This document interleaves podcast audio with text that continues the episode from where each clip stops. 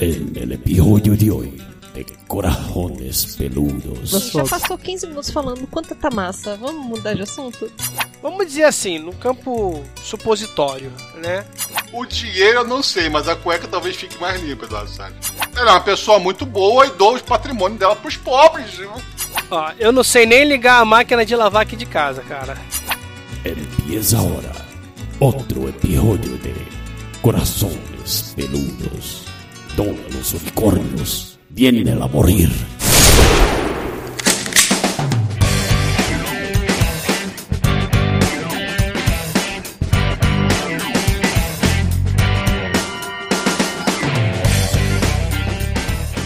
Alô, alô, seres com corações peludos espalhados por todo o Brasil! Este é o podcast Corações Peludos e é aqui que os unicórnios vêm para morrer. Eu sou o Dudu Salles e do meu lado direito está minha parceira no crime, Dona Mayra Marais. Eu não tô lavando dinheiro, não, hein? Lava malmente as, as calcinhas de casa, né, amor? Não, as minhas calcinhas eu lavo. Suas cuecas é que é com você. É a máquina que lava, tá tudo certo. Porra, coitada dessa máquina. Falando nisso, né? Diretamente da maior poça de água do Brasil, vê um sujeito que até seria bom em lavagem de dinheiro se pudesse pelo menos usar uma máquina de lavar, senhor Carlos Júnior. É. Eu não sei lavar dinheiro, não, mas tem um amigo meu que lava dinheiro como ninguém. Vamos dar nome fictício a ele de Carlos Quintan Júnior. Não nome fictício, não nome fictício. Ai, ai. E fugiram de traficantes que ameaçaram a sua vida depois que ele cobrou caro demais pra consertar uma prensa hidráulica. Senhor Michael Teixeira, hoje Não espalha isso. Olha só, você não é obrigado a saber pra quem você trabalha, cara. Tudo consiste nisso, entendeu? Você não pergunta pra quem tá trabalhando, você só pega o dinheiro e tá tudo certo. É isso aí. É muito bom, né? Eu me sinto muito orgulhosa em estar aqui com duas pessoas que são muito expertas no assunto. São especialistas em lavagem de dinheiro do tráfico, né? Eu não sei nem ligar a máquina de lavar aqui de casa, cara. Os dois moram no Rio de Janeiro. Esse, estado bonito. Então ali tem os contatos nas na comunidades, né. É, tá certo, é mais do que justo. Hoje falaremos sobre a primeira temporada de Ozark, a série da Netflix que surpreendeu todo mundo que assistiu. Não sei se com vocês foi assim, mas aqui pelo menos a gente viu o trailer e achou aquela coisa de meio de What? O trailer não fazia muito sentido, não era muito empolgante, apelativo, mas foi tanta gente comentando que a série era- era legal. Lá no grupo dos lindos, inclusive, todo mundo que viu elogiava pra caralho. Aí fomos assistir aqui e Mayra não queria ver, mas ela foi vendo, foi vendo, foi vendo. E quando eu penso que não, a gente assistiu a série toda, eu quem? Quando pensa que não, eu tô andando pela cidade olhando. Olha só, ali dava pra lavar um dinheirinho. ali também. Começamos a fazer esse exercício, né, meu? Ó. A gente aprende as coisas, né? Será que a Netflix acertou de novo? Por que a gente gosta de acompanhar um protagonista tão falho quanto Martin Bird? Qual é o grande segredo de Ozark? O roteiro, os personagens, a ambientação? Falaremos de tudo isso e muito mais logo depois da musiquinha!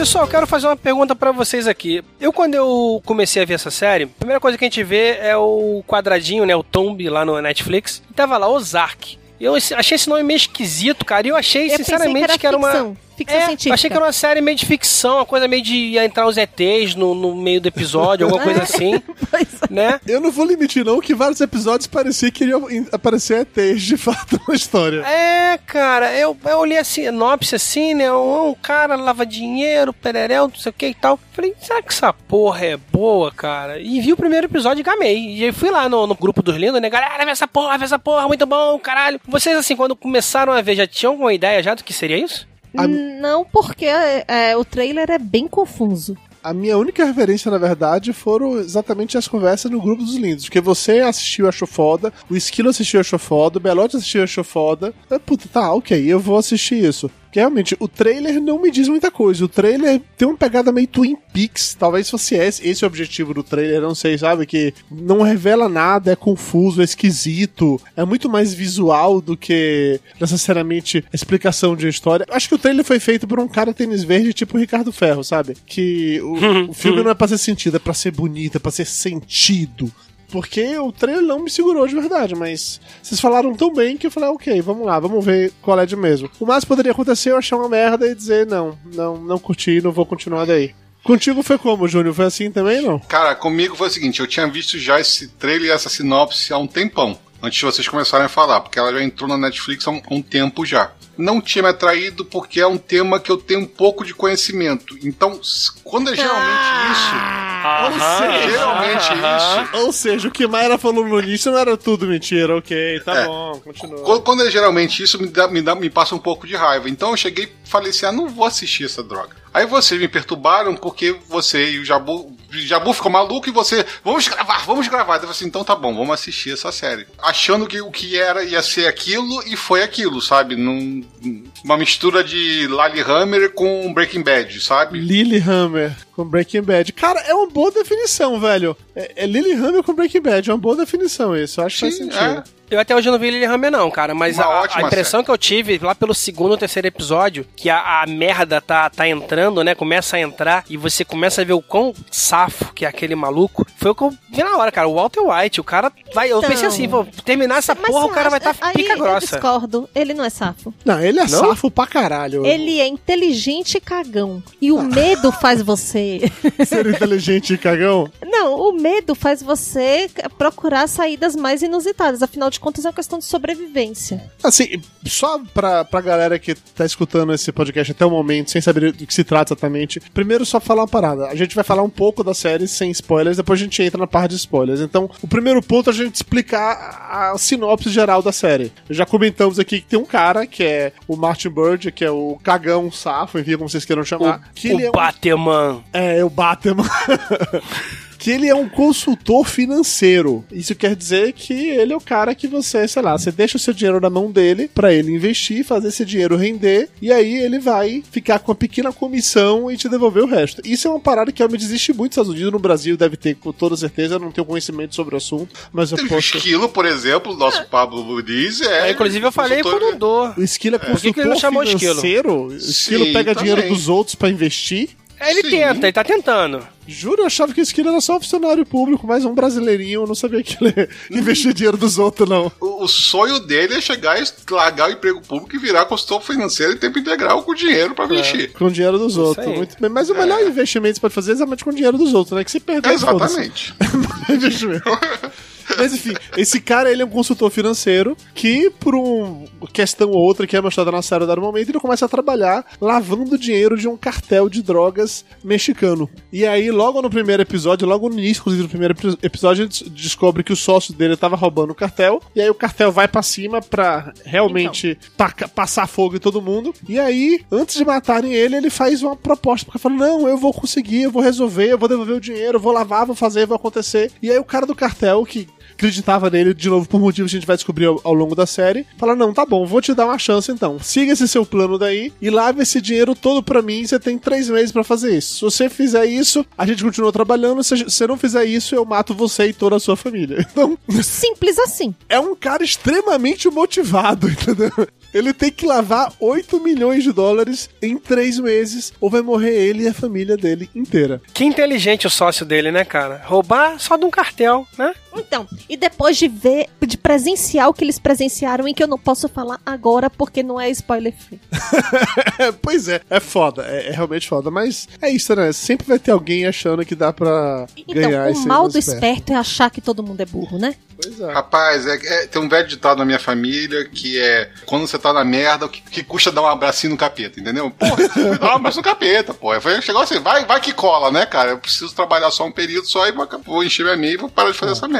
Afinal de contas, o cara tinha que lavar dinheiro com peso, ou seja, ele tava o caminhão pra pesar e, e, e pra, pra lavar o dinheiro. Ou seja, era tanto dinheiro que roubar 10% daquele dinheiro não era nada, sabe? Cara, é um negócio realmente difícil de se imaginar. O cara lavava dinheiro, a quantidade que o dinheiro chegava pra eles lavarem não era contado por nota, não era em valores, não era em milhões, era em quilos. Puta que pariu, bicho. É, é muito Foda. tenso isso. Então, Então, tipo as malas aqui da, da que foram encontradas em Brasília, né, cara? é, não foi em Brasília, parada foi em. Salvador, Salvador. mas sim, tipo mas isso. assim, É. imagina, é, quanto que é a sua fortuna? 5 toneladas. 5 toneladas de dólares. é foda, é foda. É uma parada Aí você pergunta, em notas de 50 ou de 100? De 100. Eu não trabalho com dinheiro miúdo. É foda, é uma parada realmente sinistra, assim. A- na história a gente acompanha a história desse consultor, né, desse Martin Bird, da esposa dele, a Wendy, e dois filhos, que aí tem uma adolescente chata, como toda adolescente chata de série, e tem um pré-adolescente meio tendendo à psicopatia, talvez, Cara, eu tenho medo daquele menino. como todo pré-adolescente de série também. É, é foda como você vai ver os estereótipos dos personagens, mas eu acho que eles funcionam muito bem nesse sentido. E uma parada que me chamou a atenção lá na, na conversa do grupo dos lindos, quando passaram a sinopse pra mim, é que eles se mudam pra essa cidadezinha no interior dos Estados Unidos, um buraco lá, que é- fica onde é a tal do, do Ozark, né? Que é onde a série se passa. E É no Missouri, né? no Missouri, isso. E aí, chegando lá, ele vai fazer a parada dele lá pra lavar dinheiro e ele conhece um monte de gente extremamente esquisita, bizarra, estranha e que nada é o que parece. Rednecks. É muito Rednecks. Quando eu tava assistindo a série, eu tava achando aquilo tudo muito muito real, muito palpável, muito caralho, isso isso parece tão provável que eu não duvidaria que tivesse acontecido de fato que esse lugar fosse real e tal. E aí eu fui pesquisar e eu, eu não sabia disso, eu achava que era uma parada fictícia, mas o lago de, dos Arques realmente existe, a cidade existe, aquele lago existe, e eu te digo mais, até mesmo o, o lance que é comentado no final da série sobre um riozinho lá que vai despejar no, no Missouri, tudo aquilo existe de verdade. A cidade lá de, de Ozark, ela tem 1498 habitantes Imagina. fica lá no estado do Missouri e o Lago de Ozarks, ele é basicamente um grande lago, tá na região desses montes Ozarks e aí o lance que é falado na série de que tem mais áreas próximas da água do que todo o litoral da Califórnia é real. Tipo assim, o negócio é real, existe mesmo e tem a porra das curvas do rio. E eu fiquei passeando pela cidade usando o Street View e é foda, cara, porque assim, parece que eu tava lá, entendeu? Parece que tudo que eu vi na série ficou mais palpável ainda pra mim. Se vocês não fizeram isso ainda, eu recomendo, é extremamente interessante. Dudu, o próximo passo é você botar dinheiro dentro da cueca e botar na máquina pra lavar junto com moedinha. Cara, se der certo, entendeu? Estamos aí, se né? funcionar, se fizer com que a, a parada, sei lá, fique limpa em mais de um sentido, né? Tá valendo, não vou. o dinheiro eu não sei, mas a cueca talvez fique mais limpa, Eduardo. É, e aí, voltando para os personagens, né? A gente conhece lá uma família de redneck que são, tipo assim, Não, a aqueles, escória da aqueles ali cidade. são white trash. É, white trash, isso. Obrigado, amor. São white trash que vivem, inclusive, no trailer e tal. E a escória A da família cidade. piolenta da cidade, né, cara? A família piolenta, aquele pessoal assim, né? É, gente esquisita do caralho, né? É, todo mundo ali é bandido em, em um nível ou outro. A gente vê também um agente do FBI que tá obcecado por querer pegar ele e vai embora pra lá, pra cidade, ficar infiltrado. Então, é um agente do FBI que tem probleminha também, né? Tem muito. Tem probleminha. Todo mundo nessa série tem probleminha. Todo. Não tem uma pessoa nessa série que não tem probleminha, sério. Todo mundo ali tem, tem, tem alguma coisa. Aí tem também um fazendeiro muito louco lá também, escroto pra caralho, que faz de tudo para ganhar a vida, mesmo que esse tudo seja traficando drogas. Eu, eu não sei, eu não vou tentar não dar spoiler aqui, mas louco não é ele não, cara. Louco é a mulher dele. A mulher A dele. mulher dele é sangue no zóio, é. A mulher dele é louca de tacar pedrinha em passarinho, cara. Louca Ela é de tacar maluquinha. pedrinho e passarinho, gostei. Cara, enquanto a gente fala, eu tô realmente navegando no, no- na cidade aqui, é muito foda isso, viu? E assim, sabe o episódio lá que rola festa no barco, a galera lá tudo na, tudo na putaria, na promiscuidade e tal? Isso tem também um monte de fotos sobre isso, entendeu? A galera pescando. Sim, eu, eu ia falar exatamente isso. Eu acho que eu já vi alguns filmes, inclusive alguns educativos, que tinha esse lago. Educativo. Eles conheciam a cena dos lagos. Não, pô, sério, muito foda, assim. Eu acho legal essas histórias que encontram um universo real, entendeu? Porque é muito fácil você inventar um- uma parada do nada, mesmo você pegando várias referências. Nesse caso, eles pegaram um lugar que existe. Eu achei uma parada interessante, porque é muito foda, sério. É, eu, tô, eu tô muito. Eu tô achando muito massa ficar navegando aqui e vendo as Sim, já fotos. passou 15 minutos falando quanta tá massa. Vamos mudar de assunto? Nossa, Mayra, que grosseira você, hein? Tá bom. Obrigado, Mayra. Necessário. Mayra, você é a voz do povo, Mayra. Você é a voz do povo. Minutos falando porque eu tô achando muito massa. Eu tô navegando Tá, aqui. tá eu tô achando muito massa. eu Tá ok, tá bom. aqui. Chega de negócio, vamos parar de falar sem spoilers agora. que- Já que sem spoiler a gente só deu a sinopse e comentou que a cidade é real, vamos abrir spoiler nessa porra e falar à vontade sobre essa.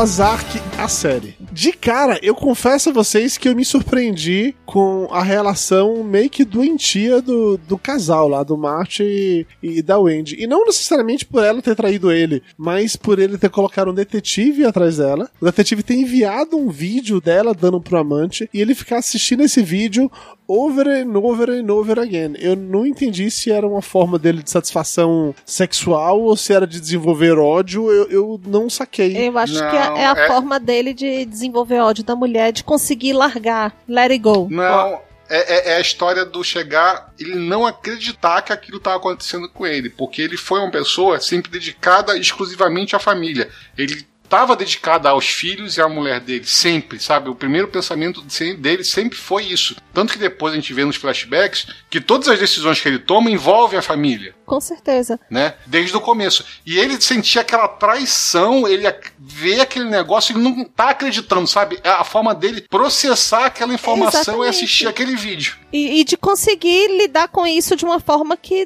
que vai deixar ela ir. Ele, ele- eu acho que ele quer se livrar dela também. Eu tenho um ponto polêmico aqui pra apresentar, cara, assim, eu não, vamos botar assim, eu não recrimino tanto a mulher dele não, sabe, pela sacanagem que, que, que ela teria feito, assim. Porque assim, por mais que de concordar com o que vocês estão falando aí, que ele viu o lado da família e tal, eu digo assim, a relação entre homem mulher, marido e esposa, eu acho que era uma relação meio bosta, cara. E mais por causa dele. Talvez por causa do estresse daquele trabalho que ele tinha ali, que ele tinha que queria tudo certinho, pra, pra não fazer merda, né? Preocupação que ele tinha. Eu não acho que ele dava tanta atenção pra mulher dele, não. Cara, não tô justificando o fato dela ter corneado ele, não, tá? Você ca- Mas- eu- Naquele episódio que mostra o. at- atrás, né? Que mostra no passado, dá pra ver que ele era muito mais de boa, muito mais próximo da mulher. Acho que realmente no momento que ele começou a trabalhar para pro cartel lá, o nível de tensão aumentou e ele se afastou. Mas ao mesmo tempo, é, fica uma percepção, pelo menos pra mim, que esse lance dele de ser, sei lá, de ser genial, de ser bom pra caralho, de ser foda, ter essa visão toda, acho que ele seja muito pragmático nas coisas. Então, por ser pragmático nas coisas, ele faz as paradas pensadas em coisas específicas. Tipo assim, ele raramente age por emoção. Tudo que ele faz, ele tá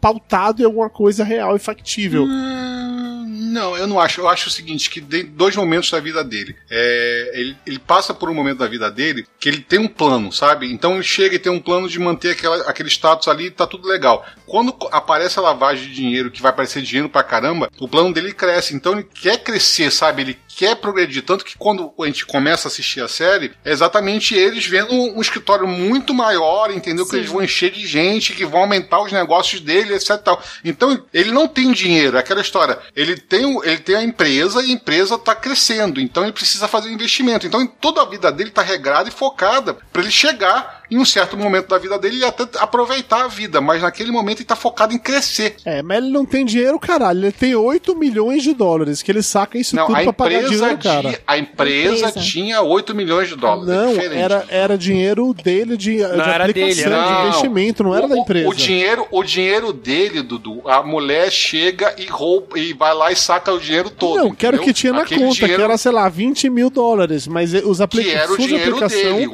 o- Não, não, discordo de você. Discordo, eu acho que você não entendeu. O dinheiro que ele resgata era de, de aplicação dele, dinheiro pessoal dele, que fica claro que enquanto o sócio dele vivia a vida de rei, tinha carrão, tinha não sei o que lá, ele que ganhava tanto quanto o sócio, guardava o dinheiro todo dele, porque o objetivo dele era, sei lá, ser uma parada meio esquilo, de deixar o dinheiro, ou meio esquilo não, meio belote, que é o rico do grupo de fato, que é deixar o dinheiro trabalhando por ele, entendeu? Então ele tava investindo Não, aqui- Dudu, naquela vibe. Eu vou te falar. É, você chegou e entendeu errado esse momento. Ele chegou e sacou as aplicações financeiras da empresa, sim, e depois sacou o dinheiro da empresa. Chega e fala que eu quero sacar meu dinheiro, mas, mas é o dinheiro da empresa. Sim, bom, enfim, o dinheiro era, pra Enfim. mim o dinheiro era dele, pra você era da empresa, eu não vou discutir com você porque você tá errado. Vamos seguir adiante na história. Pode era cara dinheiro pra caralho. É, era dinheiro, Era pra, dinheiro pra caralho. caralho. Ele, 8 milhões de dólares ele sacou daquela porra e foi levar lá pra cidade pra poder lavar dinheiro. E aí vem a minha primeira pergunta. É, Júnior, que é especialista em de dinheiro, e Jabu, Eu não, meu colega, eu tenho um amigo que sabe fazer essas coisas. e Jabu, que é especialista em lidar com o dinheiro da máfia. Diga uma coisa, aquelas paradas que o cara faz pra lavar dinheiro, aquilo funciona daquele jeito mesmo? Tipo assim, são Então, realmente formas factíveis de lavar dinheiro daquele jeito? Uma parte do que ele apresenta na série é factível. Você compra empresas, geralmente empresas que prestadoras de serviços, pra você lavar dinheiro. O que ele faz de, tipo assim, comprar ar-condicionado e superfaturar a compra do ar-condicionado é mentira. Porque se você faz isso, quando a empresa apresenta a nota fiscal para a Receita Federal, que é de que ela vendeu três ar-condicionados e você diz que comprou oito ar-condicionados dela, a- o imposto de renda vem atrás de você correndo, batendo que, que merda é essa aqui. Entendeu? E fora que ele, se ele comprou oito ar-condicionados, se a empresa, a outra empresa que ele comprou os oito ar- oito ar-condicionados não tava no esquema, é, ele só jogou dinheiro fora porque não, não serviu pra nada. Ninguém ganhou dinheiro com isso, sabe? Não tem onde chegar e declarar esse valor. Na verdade, você bota em prestação de serviço, tipo assim, quando ele compra um negócio de hambúrguer e fala que vai dar um hambúrguer pra cada quem encher o tanque, ele poderia dizer que vendeu 8 milhões de hambúrguer quando só vendeu, na verdade, 5 mil hambúrgueres, entendeu? Sim, não. Aí isso eu sim é entendi. lavar dinheiro. Entendi. Não, isso, isso você falou da, da, da obra, eu também fico com essa mesma impressão. Mas, ao mesmo tempo, nota fria tá aí desde que o mundo é mundo, né? Mo- Moramos aqui no Brasil, o lugar onde o que mais acontece Mas para desviar dinheiro A público é nota fria, todo mundo tem que estar no esquema da nota fria. Se, se um não tiver no esquema, você se foge na hora da apresentação à receita. Ah, é bem provável que ele tivesse a galera Eu, no eu esquema. também acho que Não. ele que ele tinha lá as empresas parceiras dele, que ele só fazia negócio assim. Não porque chegou, a menina descobre porque não, não, não bate a nota fiscal que- da compra com a nota fiscal da existência. Ou seja, ela chegou e sabia Não, que na verdade, Não, que ela que viu a nota viu fiscal de não sei quantos De mil. chegar, é, o que ela falou foi o seguinte: a gente não recebeu tantos. Ela viu a anotação no livro caixa, de saída, de compra, de tantos. E ele fala isso na série. Ele fala: Eu anotei no livro caixa que eu comprei 5 mil metros de tapete, mas eu comprei, na verdade, 10 metros de tapete, entendeu? Ele fala. Ele, na verdade, eu acho que eles até apresentam dessa maneira, exatamente aquele- simplificar. Não, e aqui também é aquela necessidade de chegar e não mostrar como é feita a coisa pra chegar e, sabe, todo tá mundo fazer igual. É, entendi. Eu acho que vocês estão se prendendo a muitas tecnicalidades e tá tornando esse papo muito chato. É que eu quero saber se dá pra lavar dinheiro desse jeito ou não dá. Jabu, vai, me fale Não. você aí. Como é que você lava dinheiro pro tráfico do Rio? A única coisa, a única coisa que ele ia fazer na série que eu achei que ia ser foda pra caralho se ele fizesse, mas que ia dar uma merda muito fodida, era botar a igreja pra lavar dinheiro e eles deram aquela desculpa meio com medo, entendeu? Aham. Uma grande coisa de se lavar dinheiro é a igreja, porque o Estado geralmente não quer se meter com a igreja. Uhum. E a arrecadação é através de doação não, não declarada, né? Você não declara, não declara CPF. Eu não estou dizendo que nenhuma igreja do Brasil faça isso, elas podem seguir Deus e, e- e receber 10% dos seus dízimos e não fazer essa lavação de dinheiro. Mas poderia ser feito para isso. Vamos, vamos, vamos, vamos no, no campo, assim, suposição, tá, Júnior? Se a gente tem uma, uma grande igreja, assim... que, Lá vem vamos você dizer- querendo causar. Vamos dizer assim, no campo supositório, né? Uma grande organização, supositório, uma grande organização, assim, uma igreja, né, e tal, é, começa a fazer shows e a vender ingressos onde lotam-se, sei lá, milhares e milhares de, de, de lugares, assim, né, da, da, Mas show pra do, do assistir o quê? salão, vamos colocar, é pra assistir qualquer show de qualquer coisa, entendeu? Coral. Não- Coral não lírico. Um coral, é, pode ser, né? Entendeu? Mas na verdade não vai tanta gente assim, mas está tudo vendido. Como isso pode ser um comprovante assim que está se lavando dinheiro? Mas tudo no campo supositório, tá? O- a Igreja dos Podcasts Unidos chegou e fez um grande show de podcast, botou 500 mil lugares à venda e disse que vendeu esses 500 mil lugares à venda a 500 reais. Só que no dia da apresentação tem 10 pessoas lá. Ou seja, esses 500 mil ingressos vendidos foram vendidos para ou não vendidos, entendeu? Foram dados dinheiro para lavar dinheiro. Esse dinheiro é, deixou de ser ilícito e passou a ser ilícito porque você tem uma comprovação de onde ele vem, já que você não precisa justificar e apresentar a receita que comprou o ingresso, né? Então esse dinheiro chegou, esses 500 milhões em ingressos vendidos viraram dinheiro lícito de uma noite pro dia. Ok, eu tenho certeza que não- nenhuma igreja do Brasil deve fazer algo assim, mas é sempre bom saber É, que essa possibilidade existe. não, Que a, é- a igreja dos podcasts unidos estaria rico. Estaria rica de dia pra noite. pai. Outra maneira que dava pra fazer, sabe o que que é? Com frota de Hum. táxi. Tava falando isso com o Dudu nesse fim de semana. Uma frota de táxi. Você podia pegar uma frota de táxi, colocava os, os carros pra ficar rodando por aí o dia inteiro, sem pegar corrida nenhuma, bastava ele tempo tempo ele abrir o, o taxímetro, fechar o taxímetro e pronto. É verdade. Gente, olha só, é simples, é simples pra caramba. Você quer lavar dinheiro? Abre uma pizzaria. Pizzaria. Você não.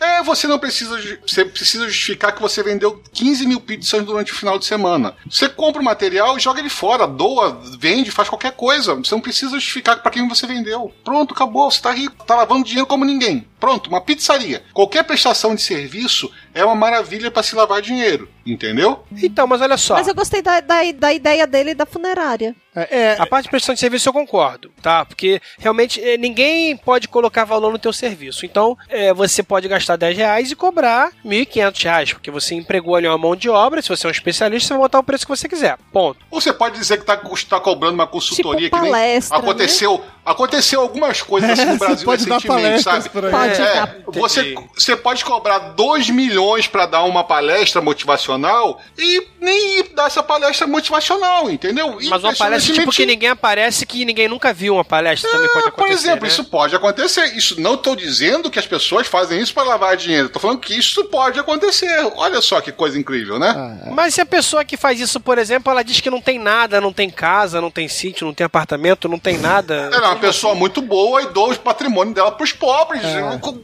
Eu Ela faz o que justo. quiser com o dinheiro dela. É Ué, o não é dinheiro é justo? dela, eu acho justo. Tá, mas peraí, de- deixa eu só fazer uma pergunta. Mayra eh, levantou aqui a questão da funerária. Uma funerária, eu não sei se seria uma boa forma de lavar dinheiro, porque funerárias, normalmente, cujas coisas são mais caras e a pessoa, a galera tende a pagar, eu acho, não em dinheiro, mas em um cartão ou em cheque. Mas ao mesmo tempo não seria Então. um problema, né? Porque você podia só tacar que foi a entrada do dinheiro e acabou, né? Ou não. Uma funerária num lugar grande, numa grande capital, faz sentido. Uma funerária numa cidade que só tem mil pessoas, Não fudeu, faz, né? entendeu? Vai Porque ser que nem aquela novela lá, vai. É, vai, vai chegar e vai fazer É. como? Vai começar a fal- falsificar defunto pra enterrar, pra lavar Mas o dinheiro. lance Não faz ali, sentido. cara, o lance ali era o serviço que ele vendia, que tinha peeling de diamante, não sei o quê, e mais uma pessoa era Peeling de transformada. diamante a- não, criatura. sei lá. Ah, alguma coisa com diamante que envolvia ali. ah, O defunto virava um diamante através de um Sim, processo sim. que tinha uma temperatura do caralho, não sei o quê, e fazia Sim, mais sei lá o diamante quê. artificial, é. Fazer diamante artifici- artificial através de cinza. Isso é normal, Então, isso já existe há o- bastante tempo. Esse O processo. lance é Aqui que realmente assim, Brasil, não. a- a- é uma cidade que não morre muita gente, mas através desses serviços, né, que são imensuráveis, vamos colocar assim, o cara realmente poderia ganhar Mas, dinheiro. Jabu, de novo, de novo, Jabu. O cara tem que lavar caminhões de, dinheiro. É, não, eu concordo com o João. Entendeu? Não, não, Não dá. não- não- sabe? Não Mas dá. o, mas o puteiro é bom também. É. O puteiro, prestação de serviço. Puteiro é realmente bom. Imagina quanto eu podia ganhar de lap dance, de, de, de vendas, entre muitas Sim. aspas, de bebida. É verdade, o puteiro é uma Sim. boa forma de ganhar dinheiro mesmo. Até o hotel também, dizer que o ano inteiro ele tava cheio, entendeu? Enquanto não tinha ninguém lá pra, sei lá, durante o inverno, É. sabe? Quando ele ia rindo do hotel, eu achei que era a melhor ideia de todas. O hotel era realmente uma ótima forma de lavar dinheiro. É, ok, mas assim, uma pergunta relacionada ainda com lavar dinheiro. Ele, e tem uma parada muito, muito legal, quando ele tá explicando pro filho como é que se lava dinheiro, ele fala de pegar o dinheiro e colocar na máquina de lavar de verdade com moedas dentro pra deixar o dinheiro com aquela aparência de gasto. Antes de depositar e tal, não sei o que lá. Isso faz de fato sentido, Júnior? Aquilo já é preciosismo da série só pra, só pra casar É, é, o lavagem. aquilo, é mais, aquilo é mais utilizado para dinheiro falso, que você dá o aspecto de usado da nota e não chama tanta atenção, porque o dinheiro verdadeiro, a pessoa não vai se ligar muito nisso. Mas sabe? o que ele fala é o seguinte: é, como ele fazia aqueles depósitos e tudo mais, se chega um envelope só com nota estalando de tão nova, aí chama atenção. Ah, isso é verdade. É, mas- Isso é verdade. É, pode ser, pode ser, mas. E eu acho que é. também foi mais um lance figurativo também. Tipo assim, já que a série é sobre lavar dinheiro. Vamos botar na acho máquina que de tinha, um- lavar. tinha uma- É, tinha uma parada meio assim, figurativa dele conversando com o filho, como lavar. Eu, eu, eu cheguei mais por esse lado também, tá? Não, cara, é, é tipo, é tipo a visão. Se você pegar e ver, tem vários filmes que tem essa mesma cena do cara botando dinheiro na máquina de lavar com moeda, com ficha de cassino, com, com caralho a quatro, pra exatamente dar esse aspecto de, de, de nota envelhecida. E eu acho que é mais uma referência americana a todos esse, a todo esse padrão de cinema que se tem de lavar dinheiro, você de botar dinheiro na máquina de lavar e com alguma coisa pra nota ficar velha, entendeu? É mais, é, tipo, eu acho que é mais como uma referência do que mesmo real, sabe? Porque eu não vejo necessidade, ainda mais hoje que a boa parte do dinheiro eletrônico, você praticamente não, não vê nada disso, sabe? Não, mas ele explica, Júnior. Ele fala sobre isso. Sim, eu entendo a explicação dele, só que eu- é tipo assim, é- é- não existe isso, Mayra. Um banco hoje em dia não conta nota individualmente, ele bota na máquina e a máquina conta, entendeu? Sabe? Ninguém vai perceber isso. Confia no Júnior, que o Júnior é especialista. É. Confia no Júnior. Com certeza. Quer dizer, não o Júnior, um amigo do Júnior que é especialista. Amigo do Júnior. É. Você imagina, antigamente, Mara, tinha lá o caboquinho lá que ia contando nota por nota, ia fazendo tudo individualmente. Hoje em dia tem máquina que faz tudo, já lê já o negócio, já bota a nota no negócio, já vai direto pro caixa. É exatamente até para evitar furto dentro do banco, entendeu? Então, é mais sistema eletrônico hoje em dia do que um, um cara pago só para fazer isso. Eu também achei estranho, Dudu, porque quando se fala em dinheiro de droga, você pensa em dinheiro menor, né? Você tem alguma coisa, tipo, tinha algum dinheiro menor, um dinheiro mexido, um dinheiro velho já. Quantos seus clientes vão consertar a prensa hidráulica aí, Jabu? Como é que faz? Eles pagam como? Com notas de 100 reais novinhas de folha? Olha, rapaz, eu, eu vou te falar uma parada.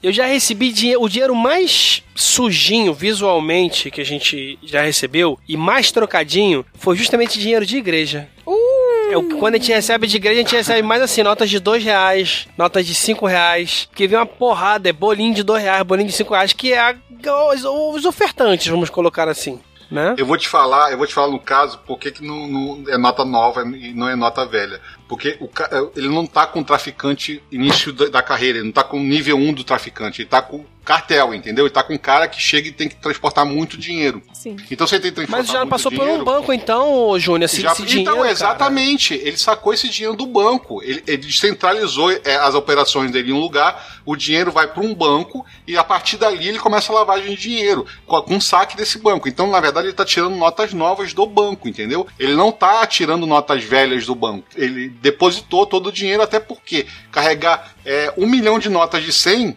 Entendeu? É muito mais vantagem do que carregar um milhão de notas de um dólar, sabe? Que dinheiro de droga. Então é, é mais econômico ele chegar e transformar esse dinheiro em notas grandes para poder fazer o Mas transporte mais quando ele rápido. deposita no sistema bancário, isso já não, é, não Pois é, chama já- atenção? Nunca tá Chama atenção, ele já. mas você não sabe aonde ele está depositando. Por exemplo, ele poderia, pelo que passa ali na série, esse dinheiro tá vindo do México ali. Tá vindo ali do. do Tá vindo de algum- Tijuana, tá- sei lá. Em tá algum vindo- lugar assim. Tá o dinheiro tá de vindo de Chicago, tanto é que era é por isso que o, o lance lá de onde ele tava em Ozark era interessante pela localização. O dinheiro vinha de Chicago, exatamente porque quando tentava chegar no México ele se perdia. Era pra lavar o dinheiro pra ele sair do- dos Estados Unidos legal, porque na fronteira rolava muita apreensão de dinheiro. Alguém pode estar ouvindo e falar assim: ah, mas as transações eletrônicas não se lava dinheiro com transação eletrônica. transação eletrônica deixa rastro. Então o cara sabe que aqueles 100, 100 reais entrou aqui e saiu ali. Então ele vai investigar de onde saiu aqueles 100 reais. É que nem hoje em dia, é, a, a Receita Federal não tem direito a saber é, informações do seu- da sua conta corrente, mas ela tem direito a saber em tempo real informações do seu cartão de crédito. Então se você só nega imposto, mas torra no cartão de crédito, a Receita vai bater na sua porta. Se você faz isso, você é moleque. É, você precisa de, de umas aulas com o amigo do Júnior pra É. saber como lidar Agora com isso. vem cá, amigo, por falar agora. em, em volume de dinheiro e tudo em espaço mesmo, né? Não estamos falando de caixas, não estamos falando de, De malas. estamos falando de paredes inteiras de dinheiro. Estamos falando de é, um, um galpão inteiro cheio de dinheiro. Cara, não dá agonia em vocês de pensar que se esconde dinheiro dessa maneira e se larga lá porque é o lugar mais improvável ninguém vai mexer.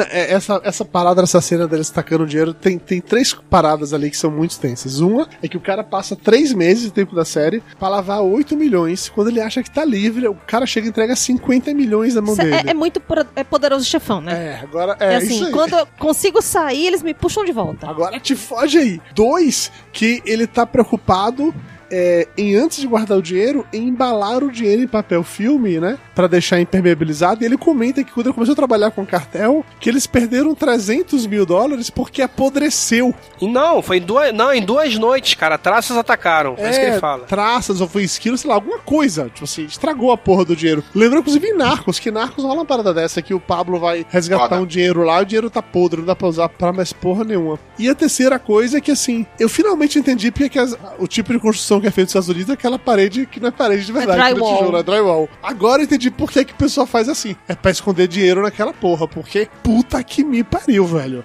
Eu não sei se mantém a, a casa quente ou fria, mas com certeza mantém ela mais rica. Co- Manter o coração Cara, eu vou te falar, eu não tenho dinheiro pra esconder, mas eu sempre quis ter um cofre numa parede falsa, assim, ou um cofre, ou um, um quarto do pânico, sabe? Eu tenho uma área aqui em casa, vou fazer, assim, eu tenho uma, um uma parede, eu vou puxar uma estante pra frente. Clientes do Jabur, fica a dica. Não tem dinheiro, não tem dinheiro pra escolher, mas eu quero fazer. A gente tinha, na, numa outra casa nossa aqui, dois cofres escondidos atrás de interruptores de luz. Meu pai tinha um desse também. É mole, é uma caixa que se coloca e um interruptor falso, né? Interruptor falso na frente, você bota lá o cofre lá dentro e, e fica lá dentro. Porque dificilmente É. o cara chegava e ia abrir um interruptor de luz pra saber que tava atrás do cofre, né? Mas nunca usou. Só, só fizeram aquilo, nunca usaram pra porra nenhuma. Meu pai tinha, Era só pra desse. Você usa, usa às vezes pra guardar uma joia, né, cara? Fica um anel, um cordãozinho, alguma coisa. nunca usaram. É. Aqui na minha casa nunca se usaram aquilo. Meu pai tem um desse também na casa lá em Amargosa. E tem um cofre comum atrás de um quadro, sei lá, sabe? Que é aquele fácil de ver. Mas tem um desses falsos de, de tomara que não existe. Eu não faço ideia se ele já chegou a usar isso algum dia ou não, mas agora que você tocou no assunto, eu nem lembro se esse cofre ainda existe ou se ele lembra que esse cofre existe.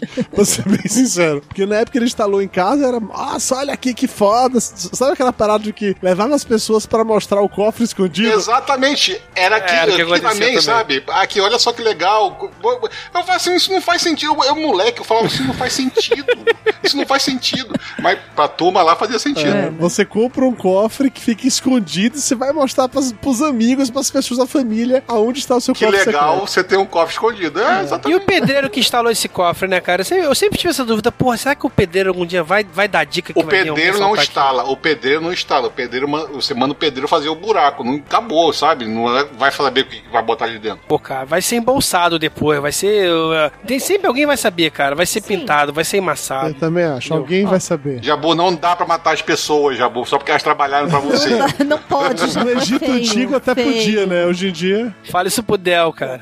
Que ver Falando outra nisso, coisa hein? que. Mas assim, vamos lá. Ok, na parede, menos provável de alguém pegar, arrastar aqueles móveis pra poder abrir uma parede de drywall pra ver o que tem ali dentro e achar dinheiro. Beleza. A não ser que tenha tido uma briga dentro do quarto de hotel, alguém desequilibrou, bateu na parede, enfim. Aí tudo bem. Mas, gente, logo o primeiro lugar que ele arruma pra colocar esse dinheiro lá naquele galpão, dentro de uns tanques de combustível lá, pelo amor de Deus, né? Eu não teria coragem de deixar o dinheiro longe de mim, não. Mas ao mesmo tempo, aquela parada, né? Ele alugou um, galpão que não tinha nenhum tipo de contato com ele. Não tinha um contrato assinado. Ele pagou em dinheiro pro, pro cara lá. Uhum. Então é- era se rastreasse aquilo, ele podia dizer, não, problema não é Esse meu. qualquer Zé Mané, po- até, até lá os white trash podiam ter ido lá. Tanto é que a menina olhou, chegou aí lá, viu ele mexendo nos negócios e por pouco ele não foi pego. É. é, mas aí, de novo, né? Vai a questão de não acreditarem, né? Que é improvável demais que alguém esconda 8 milhões de dólares numa porra de uma parada dessa. Ah. Mas já que você falou da menina White Trash, é uma, uma das minhas personagens favoritas da série, a, a Ruth. A- aquele grupo todo de pessoas é bem interessante. O os tios dela, os primos, e ela especificamente, porque a gente percebe ao longo da temporada ela tá dividida, assim. Ao mesmo tempo que ela quer roubar o dinheiro pra, sei lá, seguir Não. a vida dela. Primeiro, ela começa como uma poderosa chefona ali, né? É, ela que manda na porra da família toda, porque o pai dela que era o fodão da parada. Mas a gente vê que ela quer continuar naquela carreira criminosa, que é isso que ela sabe fazer, mas ao mesmo tempo ela admira no, no Martin lá a capacidade dele de se virar, de resolver problemas e vê nele a possibilidade de mudar de vida de verdade, tipo assim, de, de ganhar dinheiro. Não. Você acha que não? Ela admira o reconhecimento que ele dá pra ela, Exatamente. que ninguém da família dá pra ela. Puta, cara, eu, Ele, eu ele é achei a primeira pessoa que enxerga ela, além de ser uma bandida, ela como uma pessoa talentosa que é capaz de gerenciar o negócio ali. Então, Como mas- uma pessoa inteligente,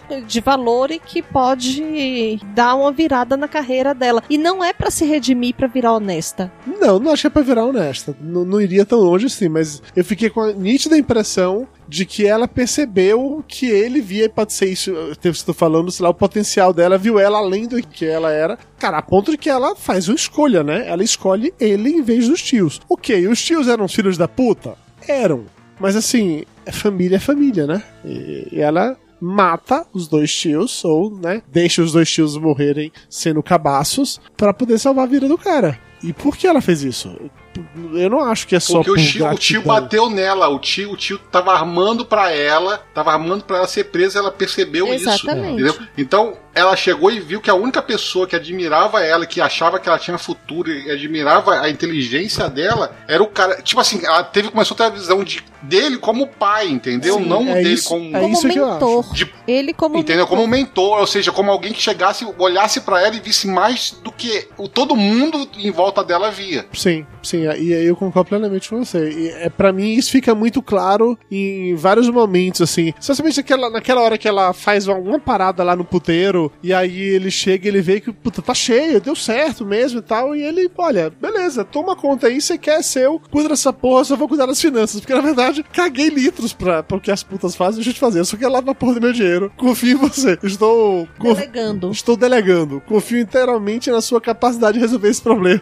E vai embora. E, ah, mas ele viu que ela, desde o começo, tinha iniciativa, ela era inteligente, ela sabia se virar, ela sabia resolver problemas, ela tinha uma boa solução, tinha jogo de cintura, e ele começou a investir nesse lado dela porque ele identificou isso nela, sabe? E até mesmo aquela história de pai, tem, tem mais ou menos a mesma idade da filha, etc e tal. Então ele, ele começou meio que cuidar da menina como se fosse da família, sabe? Então ele, ela começou a admirar ele por causa E disso. se você for olhar, a própria mulher dele também tem essa, essa visão mais materna pra Ruth. Quando ela ajuda, no- quando chega com o olho roxo, e enfim, Quando ela, leva no ela presídio. toma conta. A, a série inteira tem personagens muito bons, né, cara? Ele é foda, a esposa é muito boa, essa menina é muito boa. Eu, eu gostei muito, cara, dos personagens da série. É Muito bem dividido, muito bem estruturado. Eu acho que um personagem que tá prometendo pra segunda temporada vai ser o pai da menina. Provavelmente ele vai fugir daquela porra, daquela prisão e vai tocar o puteiro, hein? Me surpreendi, na verdade, com um personagem que é o velho lá que mora na casa que eles compram. Sim, aquele cara ali já foi trafic... já foi alguma coisa grande. Foi- Não- eu não sei se ele foi traficante em si ou se ele lavava dinheiro ou se ele foi um assassino de aluguel. Alguma coisa De tem foda ali. ele fez, né? Ele matou o Jimmy Hoffa, né? Ele fala isso na.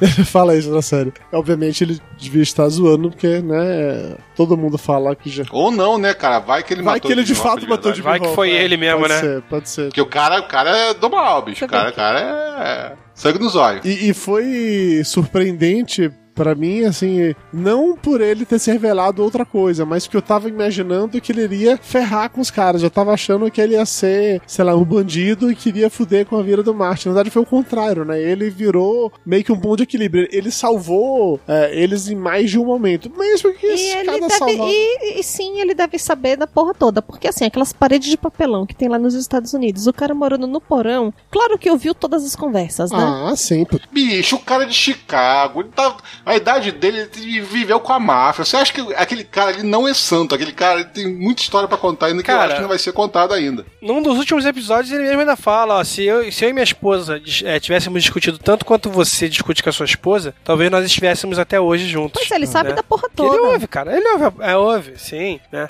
Agora, vem cá. Vamos falar um pouquinho da- das mortes, do porradeiro. Que velha maluca dos infernos era aquela, cara? Cara, é, é Eu- foda não, eu isso, adoro velho. assim, vou pegar uma limonada. Não, e, o- e o marido dela, não, sossega aí, você não vai pegar limonada nenhuma, fica aqui do meu ladinho. Não.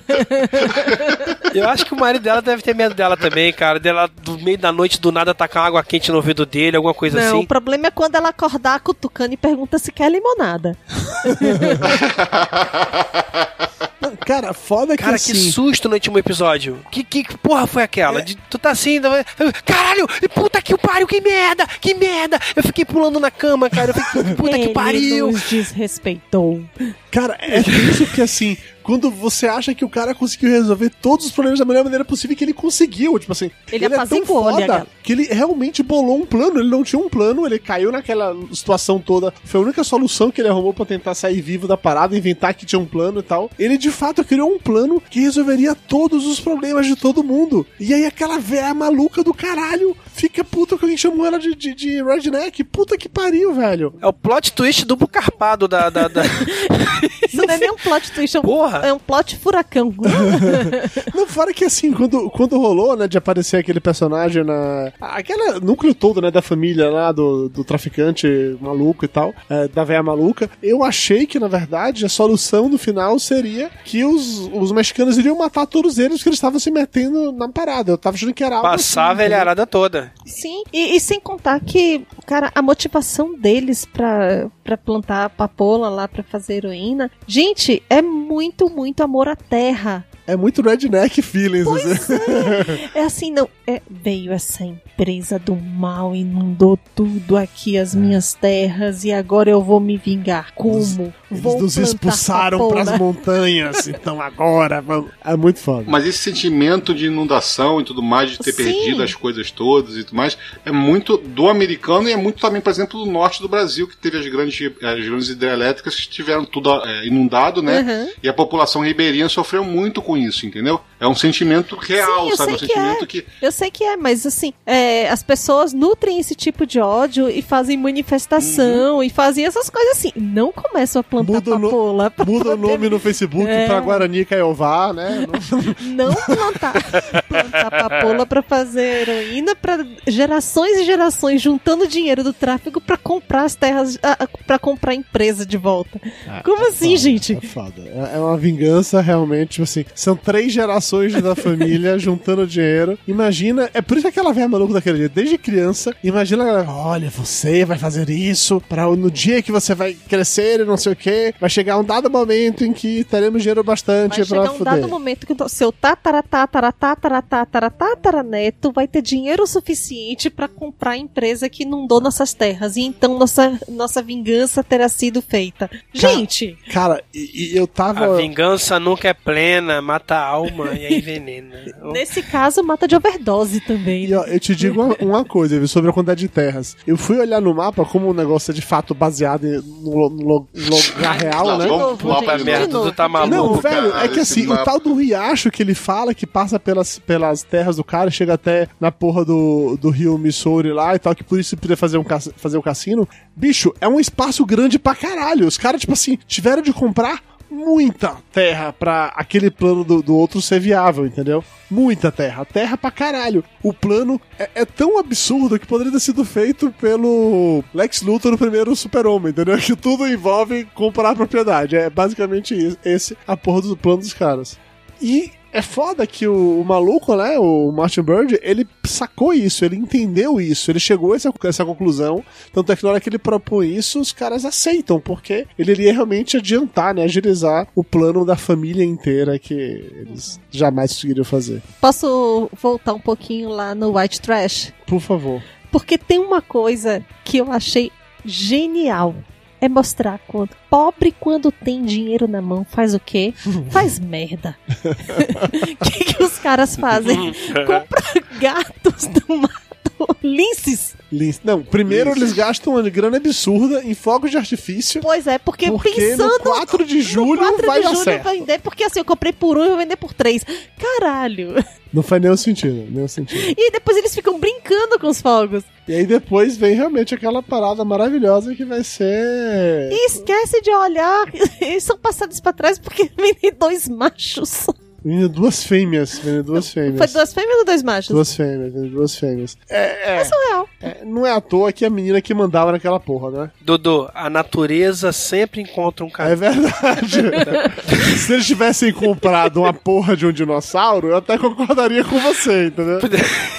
Mas naquele caso ali não era um dinossauro, era outra coisa, mas ok. Segunda temporada tá confirmada já, né, cara? Parece que com um mês de, de saída a primeira temporada já divulgaram que a segunda temporada foi confirmada, tem mais 10 episódios. Vocês têm alguma é, é, ideia do que pode vir por aí, além da porradaria do cartel? Mas peraí que eu tenho só mais uma coisinha pra falar de pobre quando acha dinheiro. Diga, meu amor. Vai, meu amor, solta, meu amor, libera esse Porque veneno. assim, lá os White Trash fizeram aquilo. E a dona uh, do hotel? Do hotel. que mulher Sim, filha sim. da puta, né, cara? Então, Fez a mesma coisa que eu faria. Mas aí é que tá. O que, que ela fez? Ela abriu mão de tudo, todas as lembranças, falou assim, ela parou, raciocinou. Qual é o meu preço? Quanto ela pegou ali? Quanto ela pegou ali? primeiro que ela- Chuta, Mayra. Ela, peraí, ela foi muito inteligente, porque assim, primeiro ela, ela tem uma gravação do cara ameaçando ela e, e tirando dela da reta. Segundo, ela parou e pensou, tudo bem, aqui foi o hotel da minha avó, eu tenho recordações e tudo mais. Quanto custa o Quanto meu vale amor? as minhas recordações? Quanto valem as minhas recordações? Quanto vale o, o lugar que eu cresci com a minha avó? Quanto vale a minha honra? Quanto vale meu tudo? Meus laços com isso aqui tudo. Vale tanto. Ok? Tá aqui. E ela não tira tudo. Ela não foi gananciosa. Pois é. Ela realmente. Eu estimo que ela pegou ali uns 4 milhões, Então. baseado na metragem quadrada ali de paredes que eles esconderam na parada Ela ali. fez realmente o preço dela. Ela precificou tudo aquilo. E fugiu com a gravação e sabendo que o cara não vai poder ir atrás dela. Eu acho que ela, ela tem levou um no trunfo. máximo um milhão ali, viu, cara? Não acho que ela levou quatro milhões. Não, é um Ah, levou mais, dinheiro. cara. Levou, ela, ela, ela levou um metro quadrado de, de, de parede ali, cara. Entendeu? Cara, E ali tinha, porra, não, não, sei lá. Ali, ali- ali devia, assim, no alto, assim, deve ter no máximo 2 milhões. É. É. muito. Cara, vocês não têm noção de quanto é um- a quantidade de dinheiro que é um milhão Pois de reais. é, eu tô Não é todo a- mundo que lava dinheiro igual você, Eu tô Júlio, vendo a parede aqui, entendeu? eh, numa cena que é a parede aqui do dinheiro, cara. Ela pegou só um quadradinho desse, não levou 4 milhões nem a pau. A Júnior, 2 milhões no máximo. Eu, eu chutaria um milhão. Ó, tinha Então, 50 maior- milhões pra distribuir ali na, na- São duas paredes, né? Um L que eles distribuíram, acho que foi isso. Ela pegou um quadradinho. Eu acho que uns 2 milhões de repente pegou sim, cara. Uns 2 milhões ela Você, tem- você tem que imaginar o seguinte, olha só, tem que imaginar o seguinte, cada pacote daquele dali são 10 mil dólares. São 100 pacotes, seriam 100 mil dólares, entendeu? Mil pacotes seria um milhão. É, de- é muito pacote. É você verdade. tá entendendo pra caber E na, ela saiu só com aquela sacolinha de roupa suja. É, e ainda por cima botou no desespero, que ela não organizou, é, é, não fez um origami de, de, de, De de nota de dólar, sabe? Ela botou de qualquer maneira aquela merda lá Saiu dentro, sabe? tacando só pra sair ali não tem correndo. muito É verdade, é É, verdade. só pra sair correndo, exatamente. não botou organizado. Então, não, não, não tipo assim, ela levou bastante dinheiro, mas não levou mais de 2 milhões, não. Tô, tô nessa com você. Também não acho que levou tanto dinheiro desse jeito. Ah, não. então as recordações dela estão valendo muito pouco. Essa avó era muito filho da puta, Gente, hein? assim, vamos deixar claro que ela achou aquele buraco na parede, ela pode ter achado que tudo que tinha era aquilo ali. Ela não saiu abrindo o resto, né? Rapaz, Não, você tá louco, só, cara. Ela sabia Vamos o que deixar tinha ali. claro, vamos deixar claro pra, pra qualquer um dos envolvidos aqui, um milhão de dólares é dinheiro pra caralho. a gente caralho. nunca mais faz porra nenhuma na Pra vida, entendeu? caralho. Porra! Então, foda-se, tipo assim, ela tava, ela tava gerenciando um barzinho no meio da puta É. que pariu. Foda-se, um milhão de dólares, ela vai pra outro lugar, e vai- ela vai pro México e fica tomando cerveja 30 centavos, sabe? E, porra, vai acabar a vida dela ali. Vocês achavam também que aquele menino que aparece lá, que tem síndrome de Down ou alguma coisa assim, que era filho dela? Que eu tive essa impressão que é filho dela e no final na hora que ela vai embora Eu também, e se manda, eu larga também, ele eu pra trás. Falei, achei. rapaz, que velho, que mulher escrota, largou o filho e tal. Falar nisso, aquele episódio foi meio confuso por causa da, da cronologia dele, né? Ficou meio misturadinho e tal. Eu até tive vontade de ver depois desse episódio. Acho que em dois episódios eles fazem isso, né? A cronologia fica meio, Sim, meio sim. distorcida, né? E, e ficou interessante. Eu tô querendo até ver de novo depois pra entender melhor. Quer ver uma coisa legal? É como aparece no início, né? Aqueles é, ícones no início do episódio pra gente saber o que, que vai rolar. É, eu ficava tentando identificar quando eu vi aqueles ícones, por que, que será que vai rolar tentando agora? adivinhar, né, Né? o que que vinha. Vocês não tiveram agonia quando, por exemplo, o pastor vai lá com o bebê no, no lago? Você- Gente, primeiro que. Uhum, ali foi tenso. Então. Hum, Mas a minha agonia não foi porque eu me senti tensa. Foi porque o cara desce com a porra de um boneco na mão. Muito do mal feito. Olha só. Então eu ficava rindo dele afogando aquele boneco. Ficou muito, muito, muito ruim. É porque criticaram tanto a Netflix, criticaram tanto a Netflix por causa da menina que cortou os pulsos, entendeu? Que eles estão fazendo pra deixar bem claro, é um boneco, entendeu? A gente não tá ensinando ninguém a fazer É, nada. não estamos ensinando como é que você mata seu filho afogado, tá? Isso aqui é só uma boneca. Segundo o último papo de gordo, eu não sei por que vocês se chocariam com essa cena, tá? Mas deixa isso pra lá. Ó, olha que absurdo. Que ni- ninguém pregou esse, esse nível de coisa, né? Que absurdo, que absurdo.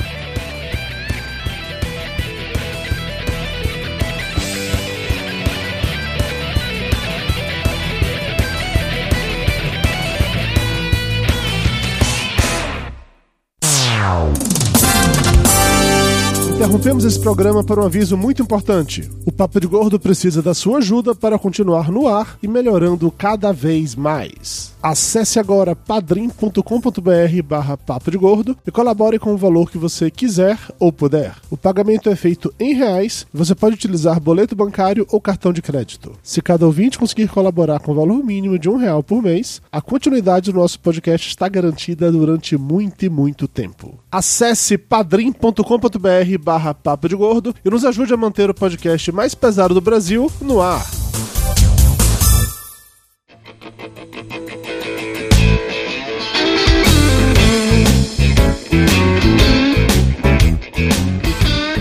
Porque, já falamos muito sobre Ozark, tá na hora de dar uma nota por essa primeira temporada. E vou começar com um convidado, que também deve ser assim, a pessoa que mais se identifica com muitas coisas mostradas na, na série, por causa do seu contato tão próximo com pessoas diferentes, vamos colocar assim. Senhor Michael Teixeira, hoje é que nota você dá pra primeira temporada de Ozark? 0 a 10, tá, animalzinho? Caso antes você pergunte.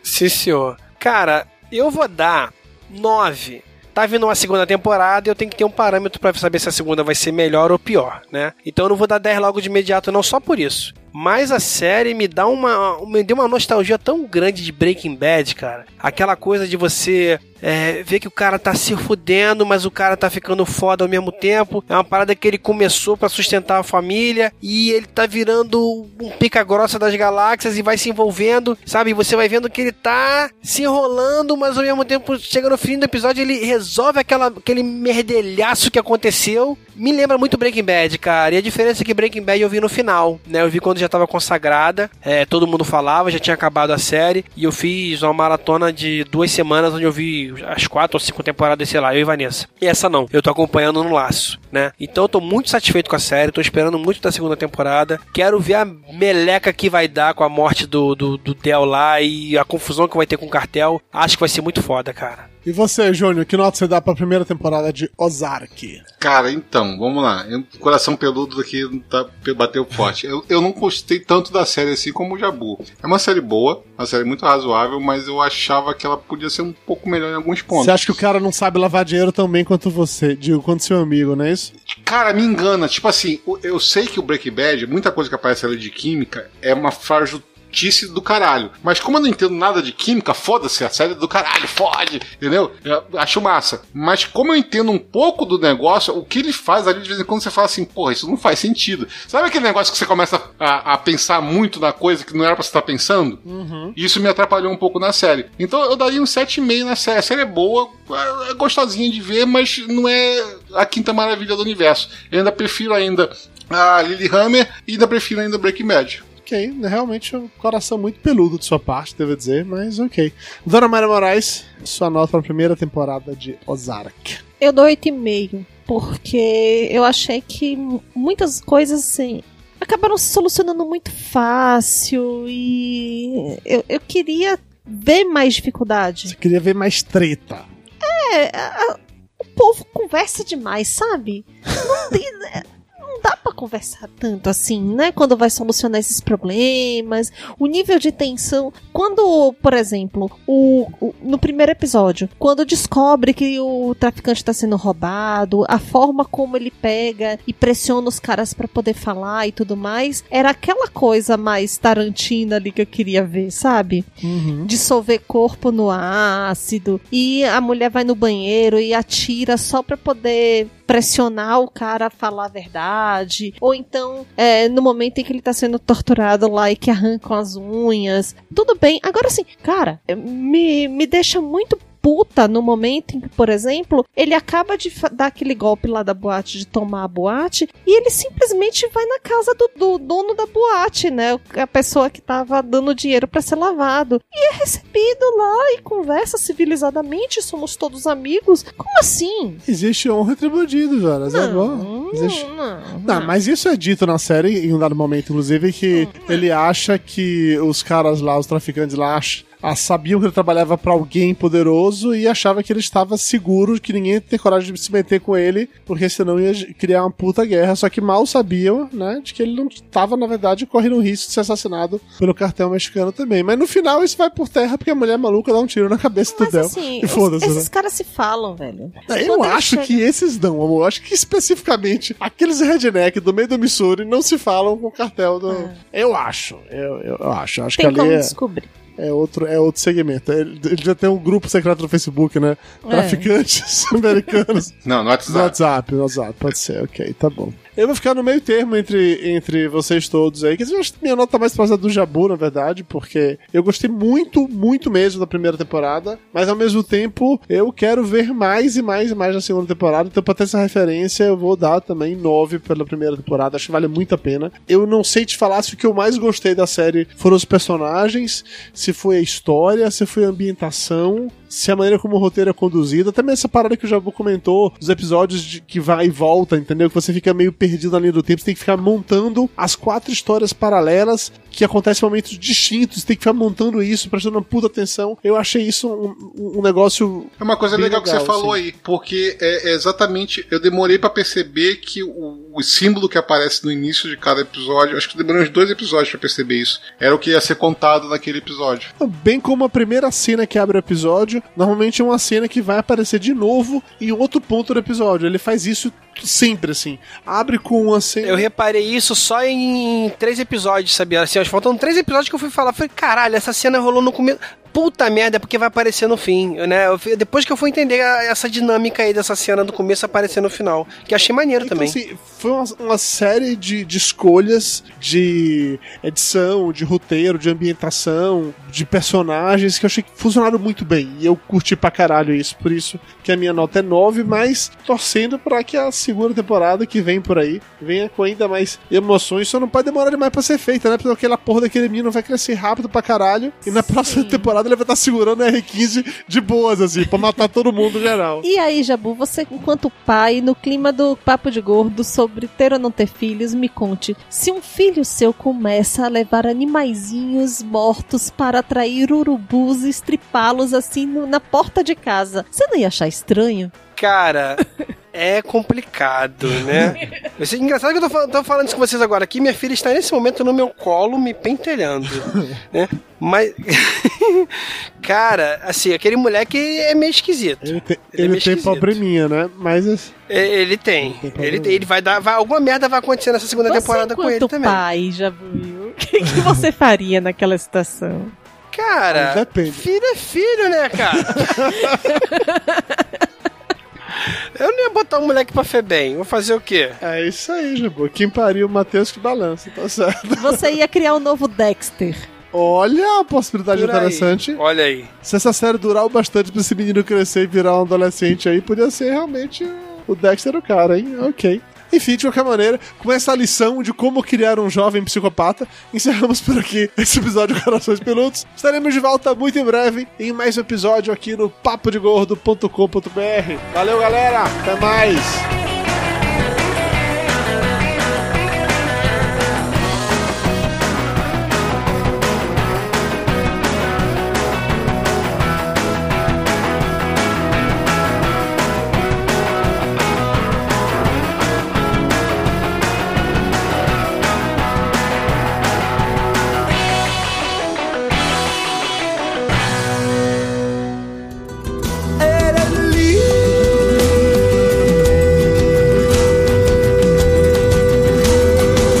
No se pierda el próximo capítulo de Corazones Peludos. ¡Ay, caramba!